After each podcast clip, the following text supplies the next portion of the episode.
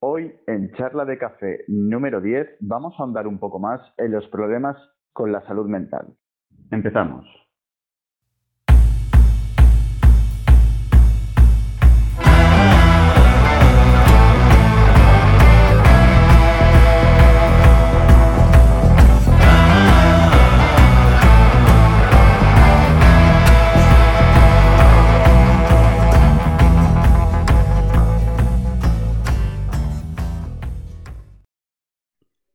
Problemas de salud mental y cómo tratarlos. Hola Chris, Eh, muchísimas gracias por estar otra vez en el podcast y en este caso vamos a hablar un poco, vamos como comentaba al inicio, vamos a ahondar un poquito más en todo este tipo de problemas y de enfermedades, ansiedad, depresión mentales que están afectando a muchísima gente a día de hoy. Están saliendo muchísimas noticias y vamos a andar un poquito más en este tema. Perfecto. Lo primero que te quería preguntar es que el otro día vi una noticia de uno de los actores de La Casa de Papel que mencionaba que obviamente tenía mucho éxito, pero que había tenido muchos problemas a la hora de gestionar todo esto, inclusive creo llegando a tener algún tipo de depresión. También apareció otra, otra noticia hace un tiempo que creo que es Ángel Martín, el cómico, había tenido también eh, problemas mentales, creo que inclusive creo que estuvo en el psiquiátrico. Todas estas noticias que están saliendo últimamente, ¿a qué se deben? Principalmente por la presión del sistema que hay, competencia, eh, siempre estar en alerta, intentar dar lo mejor posible en un mundo en el que hay pues tanta competitividad y sobre todo en el tema redes sociales, eh, actores, etcétera, eh, que tienen que siempre dar, incluso a lo mejor, eh, si nos ponemos a pensar, atletas que tienen que dar lo mejor de sí y tienen que ser los mejores de los mejores. Esa presión no todo el mundo la sabe llevar y hay que saber gestionarla, porque si no puedes acabar haciendo una ansiedad o una depresión. Justamente comentabas ahora el tema de los atletas y sí es cierto que en las últimas Olimpiadas, si no recuerdo mal, había una chica, creo que era gimnasta o algo así, que al Sí. final le pudo la, la presión, digamos, la presión mental, el tipo de presión que estuviera sufriendo, y al final tuvo que dejar la, la competición. A la vez, me acuerdo que creo que hay un documental de Michael Phelps, creo que era el hombre este que nadaba también, que parecía un delfín, que también eh, tuvo, digamos, sus problemas mentales debido a todo esto. ¿Es lo mismo estar deprimido que tener una depresión? A ver, son dos cosas distintas. Eh, el tema de la ansiedad ocurre cuando una persona teme algo que va a suceder, es como un temor, un- una preocupación y generalmente se relaciona con, un problema o con una inquietud en particular. La ansiedad siempre se relaciona con estrés. Eh, hay distintos tipos de ansiedad que hay que saber diferenciar y uno de ellos es eh, vivir con ansiedad generalizada. Eh, al final es una especie de alerta o preocupación de, algo y generalmente surgen pues, pensamientos inquietantes y tienes la necesidad de esclarecerlo en ese momento. Eh, y hay muchos síntomas. Diferencias entre la depresión y la ansiedad, pues eh, sí, hay, hay diferencias pero hay muchas similitudes, con lo cual eh, es complicado poder diferenciarlo. Digamos que la ansiedad eh, tiene que ver con el miedo patológico y la depresión con la tristeza patológica. Similitudes, pues eh, hay una serie de síntomas que son muy similares en las personas que padecen depresión o ansiedad, como por ejemplo eh, la alteración de- del sueño, de forma que duermen menos o les cuesta quedarse dormidos, ¿Te refieres a que el hecho de no dormir o descansar bien, aunque seas joven, y digo aunque seas joven porque, eh, bueno, yo ahora ya soy mayor, pero hace unos cuantos años, como quien dice, eh, no sé, cogía así lo típico, bueno, lo típico al menos en aquellos momentos, eh, salir el viernes por la noche y como quien dice no aparecer en casa hasta el domingo por la noche.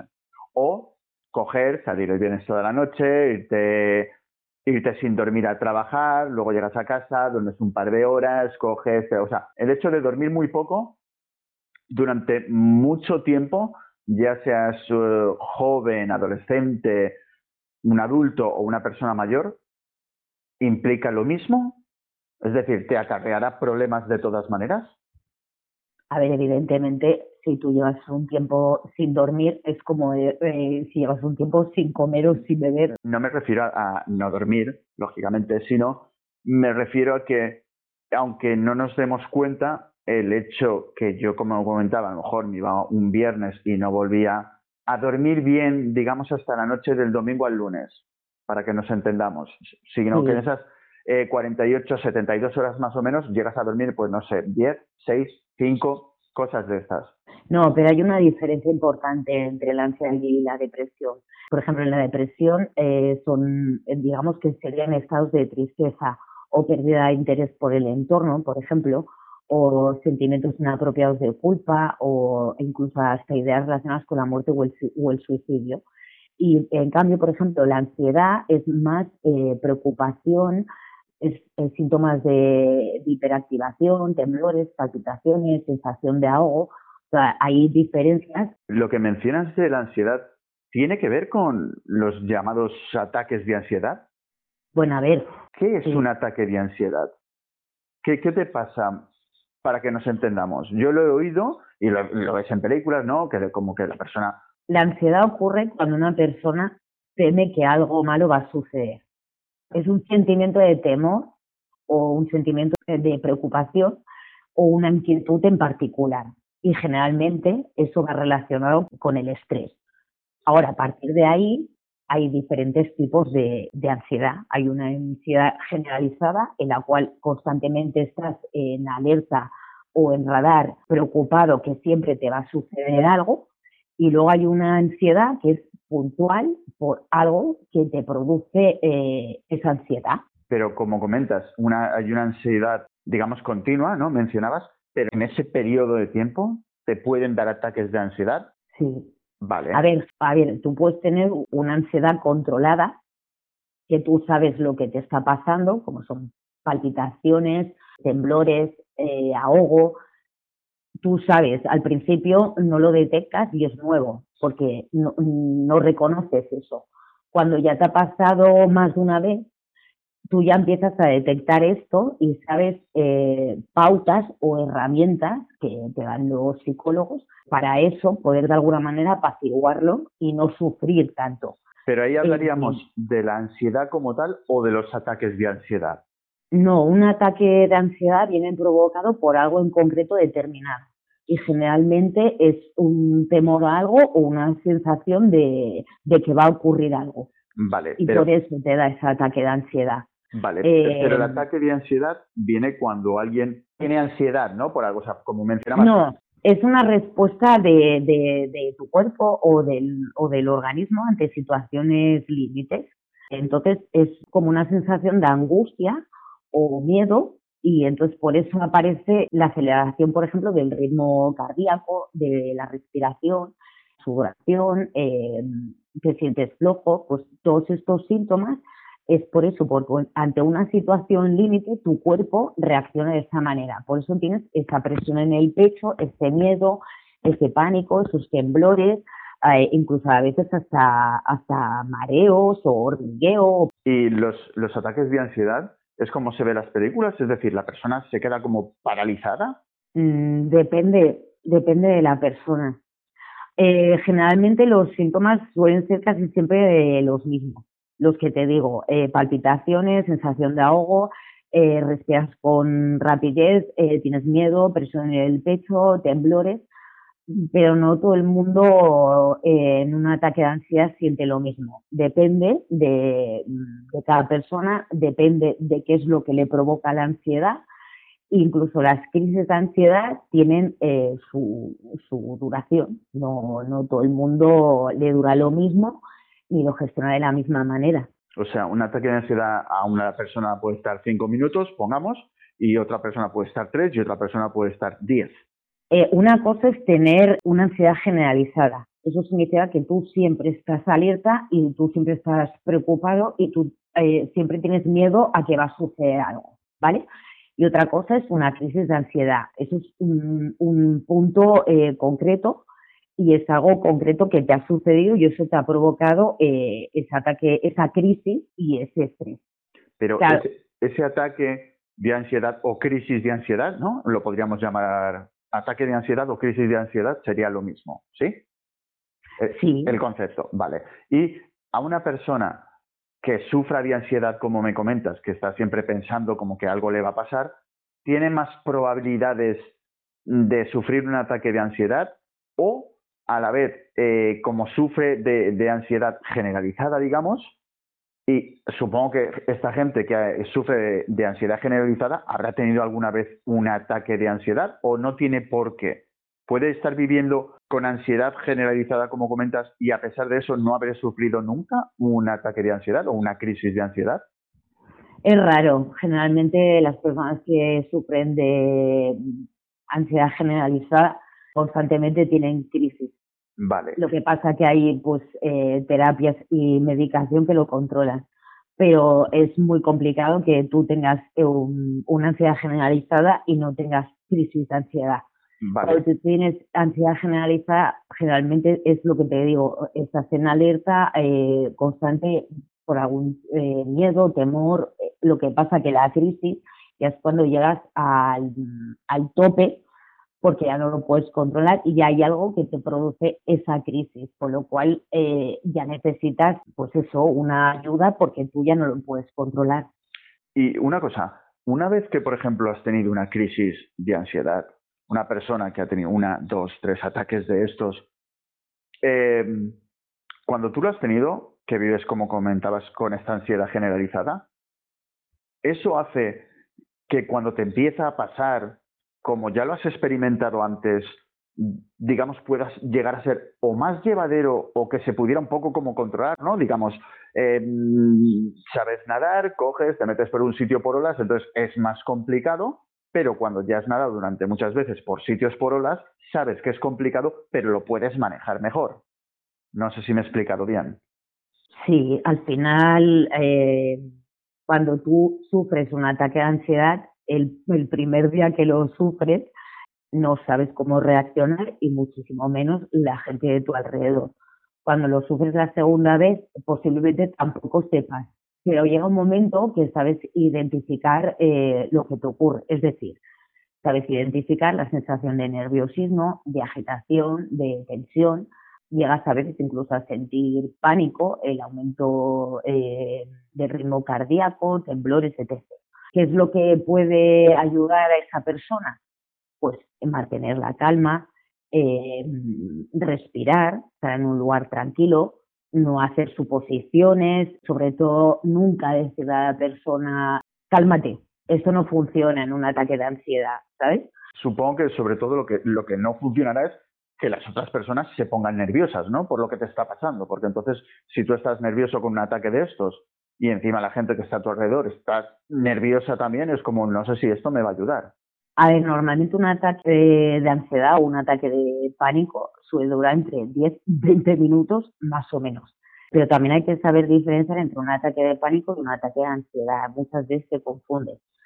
Simplemente por el hecho de eso, de, latidos, de la respiración, de, de los pensamientos, etcétera. Generalmente, eh, los trastornos de ansiedad tienen en común rasgos de personalidad.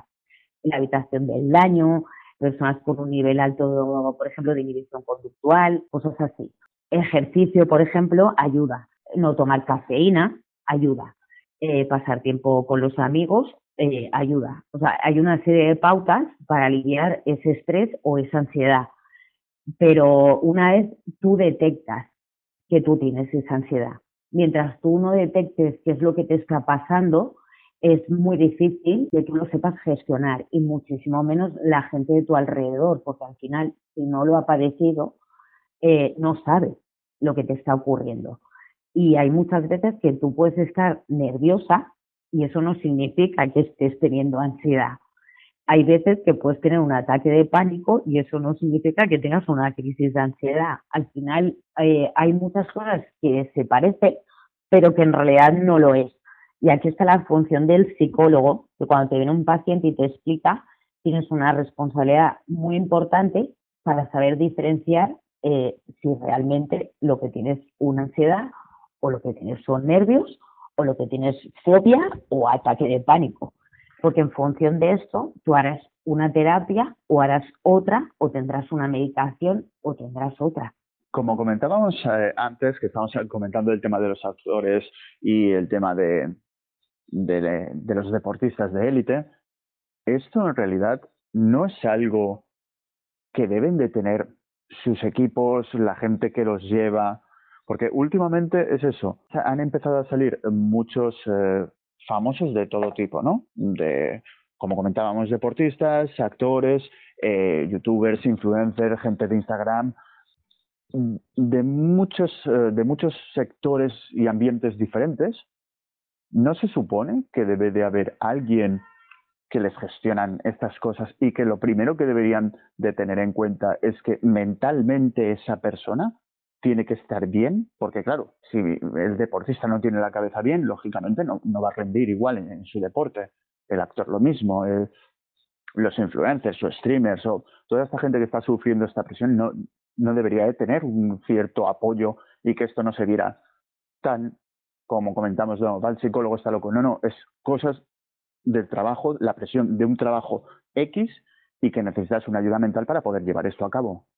Bueno, para esto hay una rama, por ejemplo, que es la psicología deportiva, que generalmente consiste pues, en entrenar habilidades psicológicas para que el deportista, eh, tanto de forma individual como colectivamente, eh, pueda enfrentarse eh, con mayores recursos a, a, esa situación de competición deportiva eh, y mejora del rendimiento. Al final, la ayuda psicológica eh, considero que tiene que ser para todo el mundo, pero eh, la psicología deportiva es, pues eso, una especialidad en concreto pues para gente que está en, competiciones profesionales en tema de conseguir títulos, récords, cumplir objetivos, etcétera. Entonces, detrás de todos los logros que consigue el deportista, hay un motor detrás de un apoyo psicológico que va ligado en la parte física con la parte mental. Tú puedes estar físicamente muy bien, pero si tú mentalmente no estás bien, eso no, no, no cuadra, no tiene que estar ligado. ¿no? La frase que te sana incorpore sano, ¿no? Pues es un poco esto. Muchas de las lesiones físicas que ha habido es precisamente por esto porque no, no ha habido ese apoyo psicológico para poder enfrentarse pues a esa responsabilidad, a ese estrés, a esa competición deportiva y al fin de cuentas tienes que tener una estabilidad eh, mental para poder alcanzar eh, ese éxito. Y sobre el tema de, como comentábamos antes también, que es eh, parte de las noticias que están saliendo últimamente, de los influencers, los streamers, inclusive ya no vayamos a estos niveles, ¿no? Porque habrá gente pues famosa que tenga su presión, es cierto, pero con el tema de, como comentabas, de las redes sociales, ahora mismo se está como creando el concepto que el tener estrés o tener ansiedad gracias a esto es lo que se lleva. Que el tema de las redes sociales hay que tener un uso adecuado y hay que saber eh, gestionarlas. Y detrás de las redes sociales, no nos olvidemos que además hay estudios que hay un estrés tecnológico. Y ese estrés tecnológico proviene de la sensación de que está invadiendo la vida personal de la persona. Y esa persona se ve obligada, de alguna forma, a satisfacer a todo aquel que le sigue. Eso no significa que sea su realidad, no es su realidad. Curiosamente, referente a esto, tengo que comentarte que eh, hicimos un podcast el otro día, os dejaré la tarjeta por aquí arriba, en el cual comentaba con susurros el hecho que para depende de qué generaciones, y esto no estaba del todo de acuerdo o no, no lo había visto de esta manera, pero sí creo que a día de hoy es cierto que los jóvenes, la tecnología y las redes sociales ya están implícitas en su vida real. Es decir, no es tan fácil para ellos el separar la vida digital de la vida real como es para nosotros, que somos, o al menos yo, algo más mayor, sino que ellos ya están vinculados de tal manera a esa vida que forma parte de su vida real. estuvimos comentando un poco el hecho que ahora las redes sociales, si estás fuera, para nosotros no habría ningún problema. A lo mejor yo tengo mi trabajo, hago mis cosas, tengo mis amigos, si no me conecto a Facebook o me dicen eres un hijo de lo que sea en cualquier red social, a mí me da lo mismo. ¿Bien? Pero claro, los jóvenes de hoy en día, que ya se crían con esto, al criarse con esto, esto forma parte de su realidad, de su vida, del día a día. Y claro, si te desconectas de las redes sociales, te machacarán porque no estás conectado a las redes sociales. Pero si te conectas a las redes sociales, depende de quién, también te puede machacar porque no le gusta lo que pones en tus redes sociales. Sí, pero al final las redes sociales son muchos causantes de una palabra que se llama tecnostrés. Y ese tecnostrés se desarrolla en un comportamiento compulsivo. ¿Qué significa esto? Pues que en vez de alejarte de las redes sociales, te apegas más y al final acaba siendo un problema de adicción, como puede ser la adicción al alcohol o la adicción al tabaco, pues existe la adicción a las redes sociales. Y ese es un problema. Las redes sociales están bien siempre y cuando tú le des un uso correcto, un uso racional. Si tú le das un uso eh, de un comportamiento compulsivo, es decir, que no puedes dejar de conectarte y de dejar de tener eh, una relación con personas que te siguen, pues puede llegar a ser un problema. Luego hay otra parte que es un punto de, narcisismo que han creado las redes sociales, en las cuales lo que te venden es eh, todo perfecto, todo bonito, mi vida ideal, no tengo ningún problema y como que no te puedes permitir el hecho de flaquear o el hecho de encontrarte mal o el hecho de que a lo mejor ese día no quieras publicar una foto o no quieras decir nada. Correcto, por eso te comentaba que yo eh, el otro día eh, en el podcast este, comentando obviamente con alguien que tiene unos cuantos años menos que yo y que ve la vida de otra manera, sí que es verdad que en este caso, en este punto, me abrió un poco los ojos porque yo es lo que te decía, yo me cojo, me quito del Facebook y tal y cual y ya está, o de Instagram o de TikTok, da igual, pero ellos como ya está implícito, como no es que esté implícito, sino que es parte de su vida real, posiblemente les es más difícil, porque entonces es como dejar parte de tu vida real. Digamos que a ti el día de mañana tienes que dejar de ir a tomar una cerveza, si te gusta la cerveza, una Coca-Cola, un café, da igual, a los cuatro bares a los que ibas, porque ahora hay gente que mm, pues te toca la moral de una manera o de otra en cualquiera de esos bares. Entonces dejas de ir a los bares Claro, y tú al final te paras a pensar, ¿por qué soy yo quien tiene que dejar de ir a esos bares si siempre he ido y no ha habido ningún problema? Si ahora me quitan eso de mi vida real para nosotros, puede llegar a ser un pequeño problema. Y claro, si a día de hoy las redes sociales están tan implícitas, están dentro de la vida de cualquiera de todos estos estudiantes o jóvenes o treintañeros, claro, forma parte de su vida real. Eh, a ver, el tema de las redes sociales, hay muchos efectos dañinos y hay partes eh, positivas. Si las personas ven las redes sociales como un destructor de estrés o como un generador de estrés, puede eh, aumentar ese tema de presión y ese tema de ansiedad, que es lo que le está pasando pues, a muchos influencers. el primer paso es tomar conciencia, es decir, ser conscientes de cómo nos comportamos en las redes sociales para no tener ni efectos eh, dañinos y a lo mejor tener efectos benignos. Pero el tema es cómo gestionarlo y cómo llevarlo. Las redes sociales crean eh, mucha dependencia y mucho desequilibrio eh, emocional. ¿Por qué? Pues por mil cosas. Eh, al final es como una sobrecarga y siempre tienes que estar constantemente a lo último, haciendo y diciendo lo que estás haciendo. Eh, todo el mundo se tiene que enterar. Si tú te sobreexpones demasiado, pues llega un momento que se puede volver en tu contra. Hay la gente que sigue a gente, pues eso, famosa o youtuber, que tiene otro factor aparte en su vida, que puede ser pues eso, pues aburrido, que su vida sea una mierda y se dedique a hundir a esa persona para poder sentirse el bien.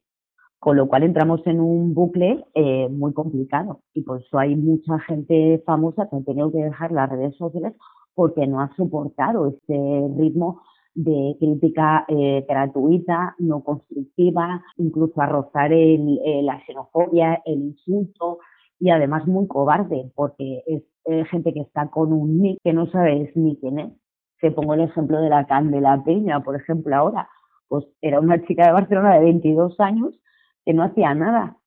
Su vida era muy aburrida, pero ella necesitaba machacar a esa actriz para poderse sentir mejor. Y esa actriz no pudo soportar eso en las redes. ¿Te refieres a la actriz eh, Candela Peña que tenía como una acosadora o algo en las redes sociales que la machacaba? una acosadora de 22 años en Barcelona, que no hace nada. Ah, bueno, te refieres que no hace nada, que es una persona que no trabaja, que no estudia, que vive, que, vivirá con sus padres o con quien sea, y que a lo que se dedica, su vida, ¿no? O sea, su, digamos, su profesión, por decirlo de alguna manera, en lo que invierte el tiempo es en fastidiar en redes sociales a, una persona que por lo que sea no le gusta y que encima, como mencionas, es una actriz que no tiene nada que ver con ella, ¿no? No es familia, no es nada. Correcto.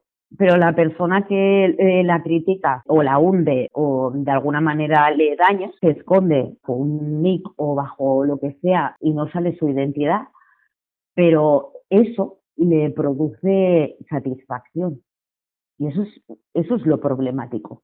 Necesita hacer eso para ella no sentirse una mierda. Psicológicamente hablando, como comentas ahora. O sea, es un discurso de odio. ¿Esto es posible que sea una conducta que sigue mucha gente que se le llama abusiones, ya sean de las redes sociales o en la vida o en la vida normal, ¿no? En el colegio, en un bar, lo que sea.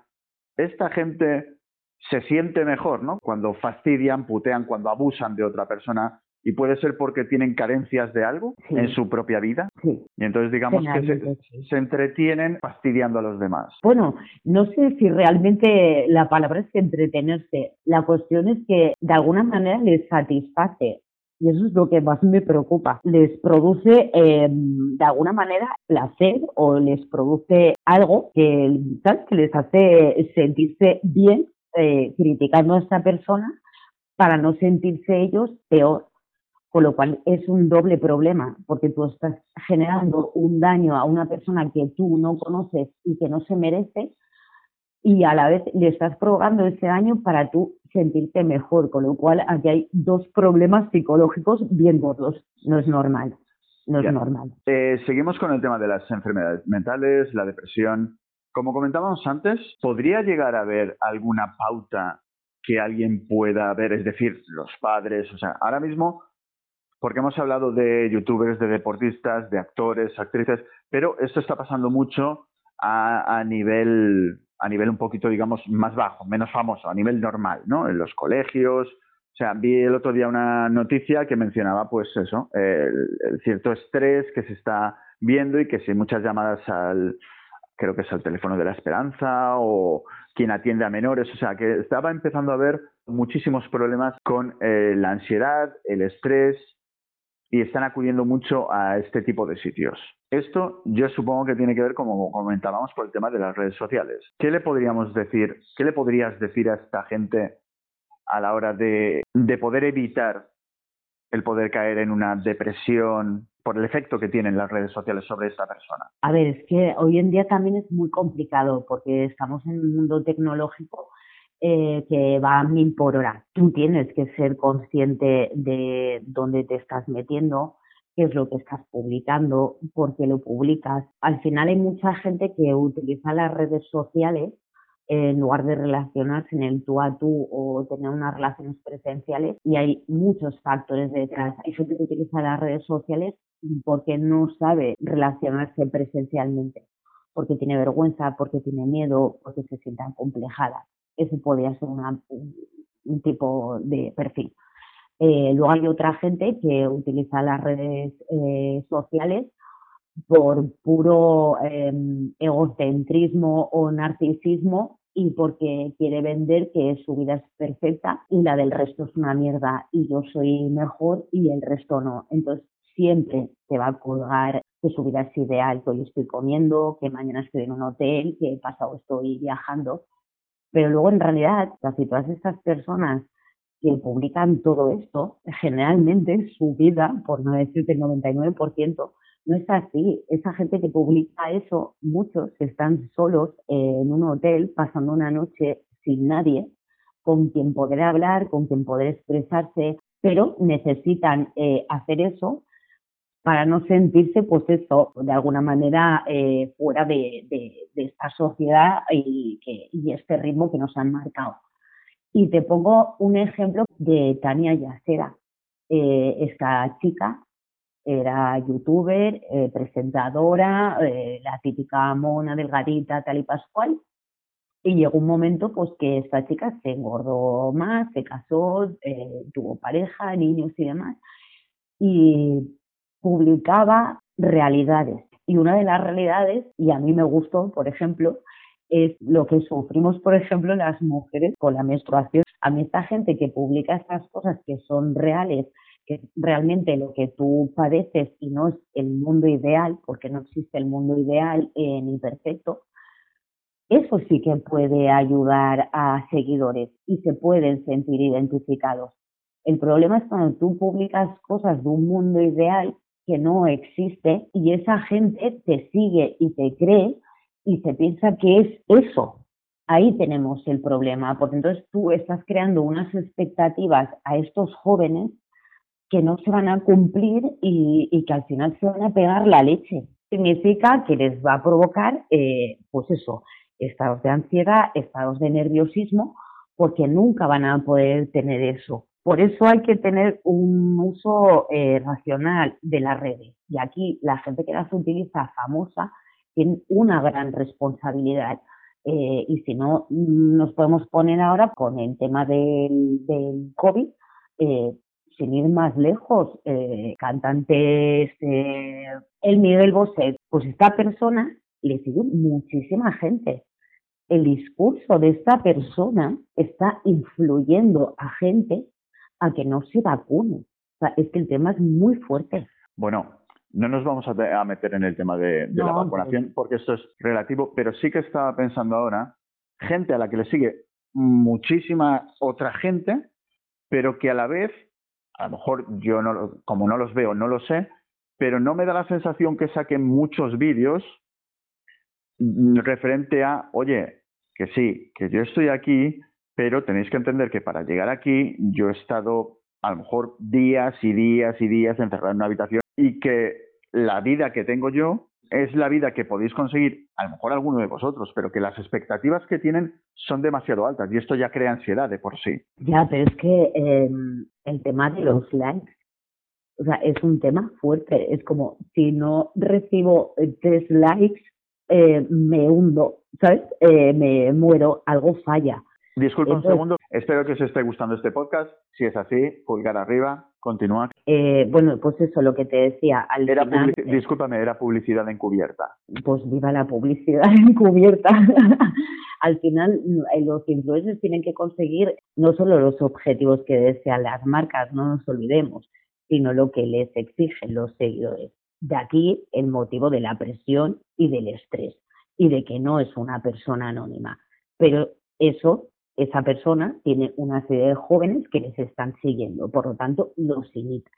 Entonces ahí es cuando empieza a aparecer todo lo que yo llamo pues eh, eh, trastornos adaptativos con sintomatología ansioso-depresiva, como es la baja autoestima, la sensación de fracaso, eh, pensamientos negativos, como creer que si no tienes determinados likes o, comentarios, pues no has triunfado, no vales nada, eres una mierda. Y si tu amigo tiene, si tu amigo tiene 20 likes más que tú en, una foto, ¿no? Pues claro, tú te sientes mal porque tú tienes dos en una foto que has colgado y eso ya crea ansiedad, depresión. Efectivamente. Y luego esto es, depende de la personalidad de cada uno. Hay personalidades que son más fuertes, ¿vale? Y saben sobreponerse a esa situación y no le dan la importancia que realmente tiene. Pero hay, por el contrario, gente muy vulnerable que no sabe gestionar estas situaciones y lo sufre. Y el hecho de no tener eso les hace pues sentirse eh, eh, eh, infelices ante situaciones así de que no tienen un, un, like o que no le han comentado la foto que ha puesto. Y hay gente que tiene esa necesidad de colgar esa foto para tener una aprobación o un reconocimiento del resto. Entonces, ese es un problema. Si tú necesitas colgar una foto para tener un reconocimiento y si no te hacen ese reconocimiento, tú no te sientes bien, tú tienes un problema psicológico. No es real todo lo que se publica. Generalmente la mayoría es una fachada. Podría ser, no sé, estoy pensando ahora, una pequeña opinión, que la gente se quiere menos a sí misma de lo que debería quererse y a la vez expone como lo mejor para que todo el mundo les quieran y si todo el mundo les quiere, luego ellos se querrán un poco gracias a eso? Eh, a ver, vuélveme a repetir. Puede ser que la gente se quiera poco a sí misma y necesiten que otra gente admita que le quieren o que les gusta lo que publican y todo esto. Y si eso es aceptado, entonces ellos se querrán a sí mismos un poco más, pero solamente porque los demás han aprobado lo que la persona ha publicado o ha colgado. Es decir, están como más preocupados de que quiero que me quieran los demás, pero yo no sé si me quiero realmente a mí mismo o no. Porque si yo me quisiera a mí mismo, no dejaría que los demás rigieran un poco mi camino en la vida, ¿no? Si a ellos les gusta, yo soy feliz conmigo mismo. Pero si a ellos no les gusta, yo no soy feliz conmigo mismo. Yo creo que la gente ha dejado como de preocuparse por sí misma y ser feliz para hacerle feliz a los demás y si ellos lo aprueban, entonces el individuo es feliz. Sí, pero eso es un, eh, ahí está el cerebro. O sea, no nos podemos olvidar eh, que existe un fenómeno que es el, el, deseo de pertenencia, de no ser excluido. Y eso es lo que juegan, por ejemplo, los eh, influencers.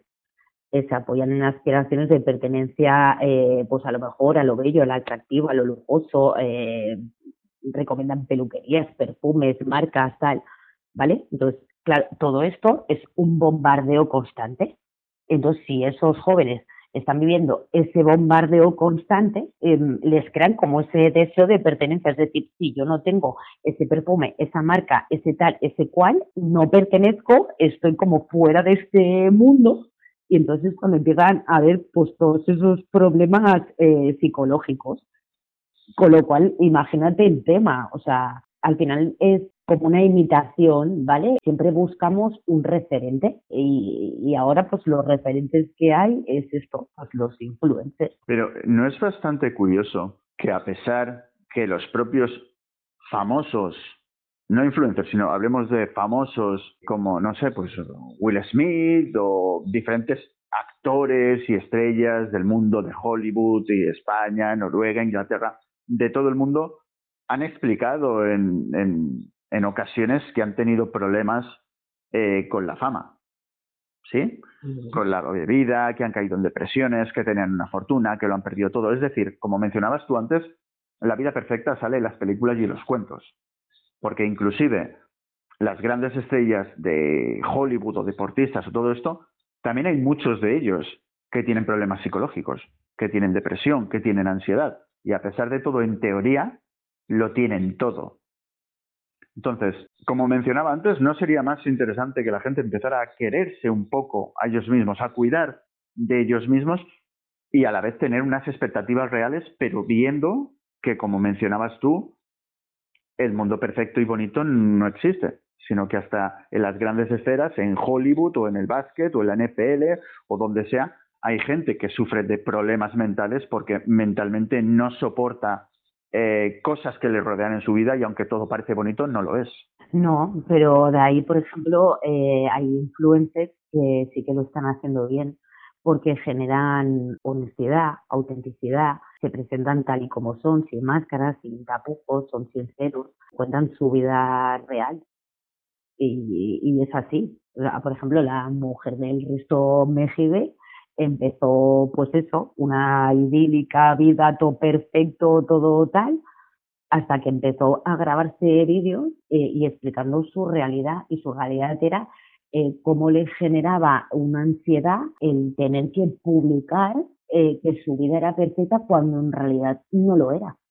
Y eso es lo que tenemos que al final de alguna manera enseñar, que no, que la vida no es perfecta, que hay bases y que los tienes que superar. Y de alguna manera, si tú tienes esa responsabilidad de tener a tanta gente detrás, al menos que lo que le puedas enseñar eh, sea algo eh, de cercanía, de confianza, de realidad, ¿sabes? Eh, cosas que no tienen nada que ver con eso. No le puedes vender una cosa que sabes que esa persona no la va a poder cumplir. Pero las redes sociales es lo que te, lo que te venden. la historia es como todo el mundo sabemos que esa realidad no existe y sabemos que esas personas tienen sus días malos y sus días que a lo mejor mm, están llorando y sin embargo no lo publican o no lo dicen. Y esa es la realidad. Pero es que la gente que lo sigue lo sabe que eso no es la realidad y que no es el mundo perfecto. Pero se lo acaban tragando y se lo acaban creyendo. Con lo cual aquí tenemos un problema porque seguimos a una sociedad y a un tipo de, vida que nos están marcando que tiene que ser así. Eh, no, no, si tienes que llorar, lloras. Si caes, no pasa nada. Te vas a levantar y vas a tener ayuda psicológica y si no la buscas, pero no puedes vender algo que no, que no es real, porque hay mucha gente detrás que se lo cree. ¿Cuándo crees, a lo mejor la pregunta no es correcta o no está bien, bien hecha, pero ¿existe algún síntoma o pautas que pueda detectar el propio individuo para decir, oye, estoy deprimido o estoy depresivo o no me encuentro bien y creo que esto no lo pueden solucionar ni mis padres ni mis amigos. Es decir, ¿existe alguna pauta que yo pueda sentirme a mí mismo para decir, oye, tengo que pedir ayuda, tengo que pedir ayuda externa, es decir, tengo que ir a un psicólogo porque tengo que hablar con alguien para explicarle cosas que siento y que no comprendo, que no gestiono. ¿Existe alguna pauta a poder seguir que el propio individuo diga, oye, tengo que pedir ayuda? Sí, pues cuando, por ejemplo, tienes pensamientos recurrentes, pensamientos de culpa, cuando no sabes manejar el estrés, cuando no sabes tomar eh, decisiones, pues por ejemplo, este tipo de cosas eh, hace que tú te replantees que necesitas ayuda profesional porque tú no lo sabes gestionar. Pero es que hay muchas terapias en psicología. al fin de cuentas, aquí cuando cuando, tú, cuando a ti te viene un paciente a ti el paciente te, explica lo que le ocurre, pero es que en una sesión tú no puedes averiguar realmente lo que le pasa. Necesitas muchas más sesiones para saber ya que hay que tener muchísimo cuidado porque tú puedes confundir un estado de ansiedad con un estado de pánico, una depresión con una distimia eh, y luego ya podemos hablar ya de, esquizofrenia y demás. No, a mí, por ejemplo, no me gusta eh, catalogar. En psicología, por ejemplo, hay un, cuando yo estudié, hay un libro que le llaman el DSM, que es la clasificación de los trastornos. No me gusta clasificar los trastornos. ¿Por qué? Porque al final no dejamos de etiquetar.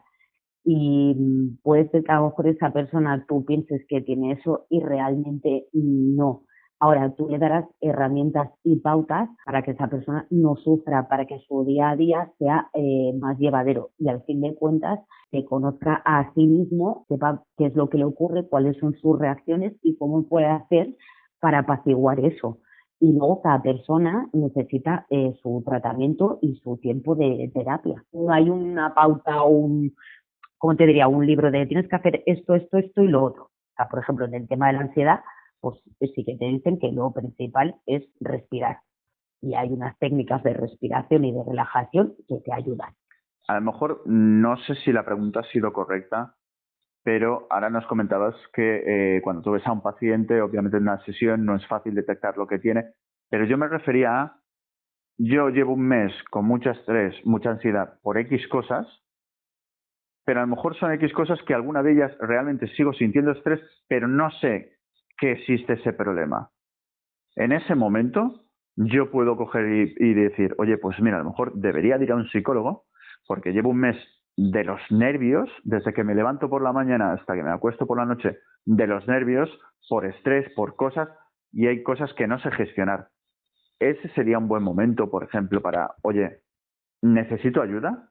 Por supuesto, es que el psicólogo no está solamente para que tú tengas un trastorno mental. Eh, los psicólogos generalmente el día a día lo que tratamos es eso, es gente con estrés, es gente con depresión, em, es gente que sufre de insomnio, ah, problemas de pareja, problemas de relacionarse y luego ya hay otra serie de cosas pues, más serias, como es pues eso, un trastorno de esquizofrenia, un trastorno paranoide, un bipolar, ¿vale? Que eso es lo que eh, antiguamente la gente decía, los locos, ¿sabes? Que, es que el día a día eh, considero que todo el mundo eh, debería ir a un psicólogo. Pero ya no solamente por el hecho de, oye, me pasa esto, eh, que me ayuden y demás, no, es que al, final el ir a una terapia y el ir a un psicólogo hace que tú te conozcas mejor. Si tú te conoces mejor, eh, sabrás siempre llevar tu vida mejor, reaccionar mejor, eh, tener las herramientas eh, y al final es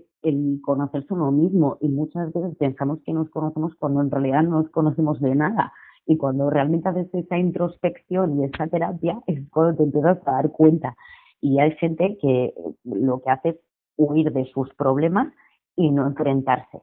Claro, en realidad a lo mejor el ser humano creemos que nos conocemos a nosotros mismos, pero hasta que no nos hacen las preguntas indicadas, y esto te lo hace un profesional que sabe hacer esas preguntas, es cuando no te paras a pensarlas porque tú nunca te las habías hecho. Y entonces ahí es cuando comentas tú que te empiezas a conocer un poco más, ¿no? Cuando te hacen las preguntas adecuadas y tú haces esa introspección, piensas en ti mismo, en cómo actúas y tal y cual, y ahí te puedes dar eh, la solución algo que no hubieras encontrado si no vas a este profesional. Eh, sí, pero un psicólogo nunca te va a decir lo que tienes que hacer. O sea, eh, no nos olvidemos que una terapia eh, psicológica es un tratamiento que se usa como medio para resolver ciertos problemas de la vida. Entonces, no deja de ser un instrumento de intervención, pero nunca te va a decir lo que tienes que hacer. Al final eres tú el que de alguna manera acabas dándote cuenta de lo que te está ocurriendo y, llegas pues eh, a un punto que eh, decides pues eh, actuar de una manera, pues te pongo un ejemplo, a lo mejor una crisis de pareja, tú vas a una terapia y, y te das cuenta pues eso, a raíz de esa terapia de preguntas, de, relacionar cosas, que no tienes que estar con esa persona y tú vas a lo mejor a esa terapia para poder tú continuar con tu pareja y sin embargo te das cuenta que esa terapia lo que ha hecho es eh, de alguna manera ver realmente lo que tú quieres eh, o lo que realmente te hace feliz o lo que quieres en esos momentos. El psicólogo nunca te va a decir lo que tienes que, lo que tienes que hacer, sino que va a utilizar técnicas eh, para mejorar tu calidad de vida y ante un problema qué solución puedes poner. Pero siempre vas a tener que ser tú el que des el paso. Y eso es tanto si tienes una fobia, como si tienes un trastorno de ansiedad, como si tienes una depresión, o problemas con hijos rebeldes y agresivos, o problemas con pareja, ¿sabes? Pero hay diferentes tipos de tratamientos para tratar una cosa o la otra. Y bueno, te digo tratamientos que tienes desde una terapia cognitivo-conductual hasta una terapia gestal, a mm, una terapia neuropsicológica o sistémica. Es que hay muchas cosas desconocidas o psicoanalíticas, pero es la manera eficaz de tratar esos problemas o esos trastornos. El, acudir a terapia, el que tú al final de alguna manera eh, te conozcas y el psicólogo, cuando mucha gente me dice, es que pago 50 euros por una hora y, solo hablo yo y el, y el psicólogo no, no me dice nada. Eh, a mí me hace gracia porque yo pensaba eso, ¿por qué te tiene que escuchar el psicólogo? Pues por una sencilla razón, porque en función de lo que tú expliques, él va a relacionar. Y cuando él relaciona, es cuando entonces a la siguiente consulta a ti te hará una pregunta que eso te hará reflexionar y te hará tirar por un camino o por otro, pero siempre lo vas a decidir tú. La única manera es escucharte. ¿Verdad que cuando tú tienes un cáncer y tú necesitas estar en tratamiento y tienes que hacer una quimioterapia, te ponen X sesiones y tú no te planteas por qué tienen que ser esas X sesiones? Porque nos planteamos que en una hora, 50 minutos yo he hablado y el psicólogo no me ha dicho nada y tú vas progresando en la terapia y necesitas X meses te lo planteas y en el otro lado no. El objetivo, por ejemplo, de la primera, eh, en la primera etapa de un paciente es su motivo de consulta, que es explicar el problema a tratar o la necesidad que necesita cubrir, ¿vale? En la que se le anima al paciente pues, a expresarse abiertamente y con honestidad eh, de qué es lo que le ocurre.